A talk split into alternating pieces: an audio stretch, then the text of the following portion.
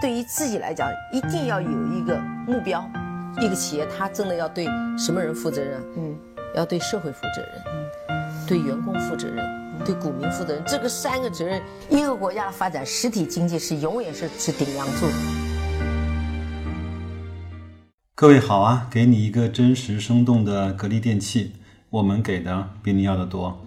我正在呢给大家准备解读二零一八年格力电器的年报，突然呢推送的消息说格力的一季报呢已经出来了，那我也就迫不及待的看了一下它的一季报。看完之后呢，我决定先把年报的解读放在一边。我们首先来简单看一看二零一九年格力的一季报的一些表现。应该说，我看完了这份一季报之后呢。我感觉应该这份季报会低于公众的预期，因为什么呢？我们从几个角度来去解读一下啊。二零一九年的一季度呢，整个格力的营业额呢是四百零五亿，比去年同期呢是微微上升了百分之二点四九。对于这个呢，我还是有一点点担心的。为什么？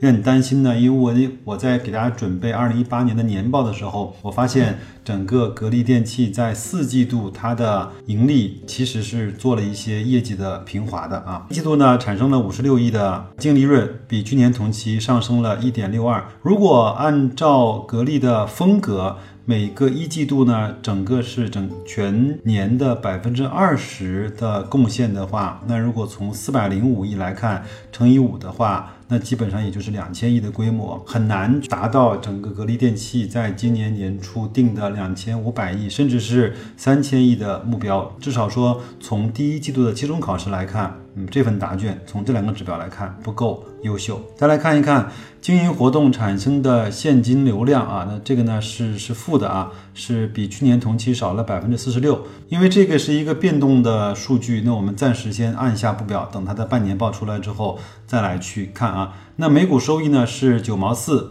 比去年微微上升了百分之一。那基本上这个就是呃它的一季报的情况。我们再来看一看隔壁的美的啊，美的呢同样也是在今天晚上发了它的一季报。那它的营业收入呢是七百五十亿，较去年同期呢上升百分之七点八，规模净利润呢是六十一亿左右，比去年同期上升百分之十六。经营现金额呢是百分之一百六十七的增长。那基本上每股的收益呢是零点九四，比去年上升百分之十七点五。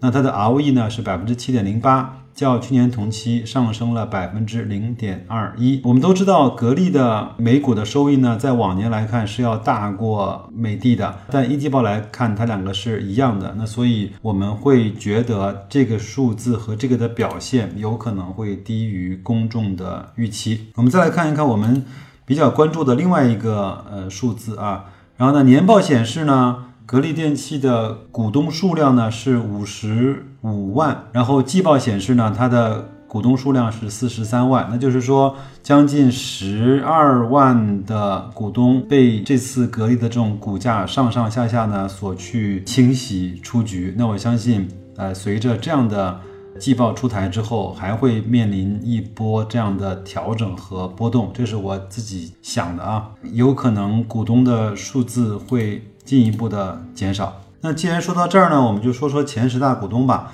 在年报里面呢，变化的，首先来看啊，第一位呢还是珠海格力集团，百分之十八点二，这个是没有变化的。那么在包括第二位呢是京海担保，也是没有变化的，还是持股百分之八点九一。但是呢，在年报中的第三位香港中央结算有限公司，就是我们指的是北上的资金啊。呃，年报里面呢是持股是百分之八点一七，但是年报的时候它超过了河北金海担保，也就是经销商组成的持股团队，达到了百分之十一点六四，成为了在季报里面体现的格力的第二大的股东。这个是这样的一个情况，其余的呢是基本上没有什么没有什么变化。那我看一下啊，中国人寿。是稍微有一点点增持，它的保险产品啊，其他的包括像中央汇金啊，包括董明珠啊都没有，包括高瓴资本啊，基本上都没有没有更多的变化啊。这个呢，就是我们稍微来看一下整个格力的一季报。就我来看，格力电器呢，在二零一八年的全年的考试中，至少交出了一份九十五分的答卷。但是呢，对这样一位好学生来说，他在整个今年的第一次的期中考试，并没有给我们一个非常满意的答卷。这个我相信明天也会在整个的资本市场它的股价上得以一定的表现。那这个我觉得好学生。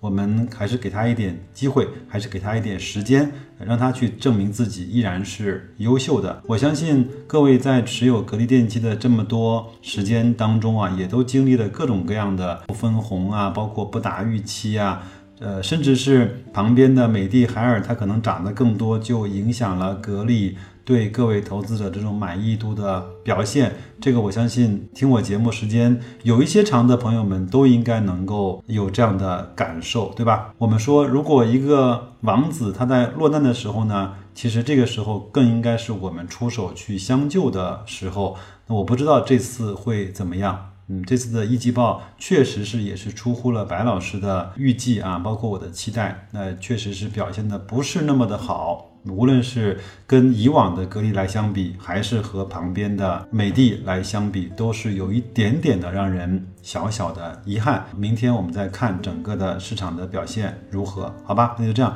祝各位投资愉快。那我在呃五一节假期期间，我再会把整个格力的年报跟各位去做一个相对比较详细、分成模块来去解读的节目，好吧？那就这样，祝各位投资愉快，再见。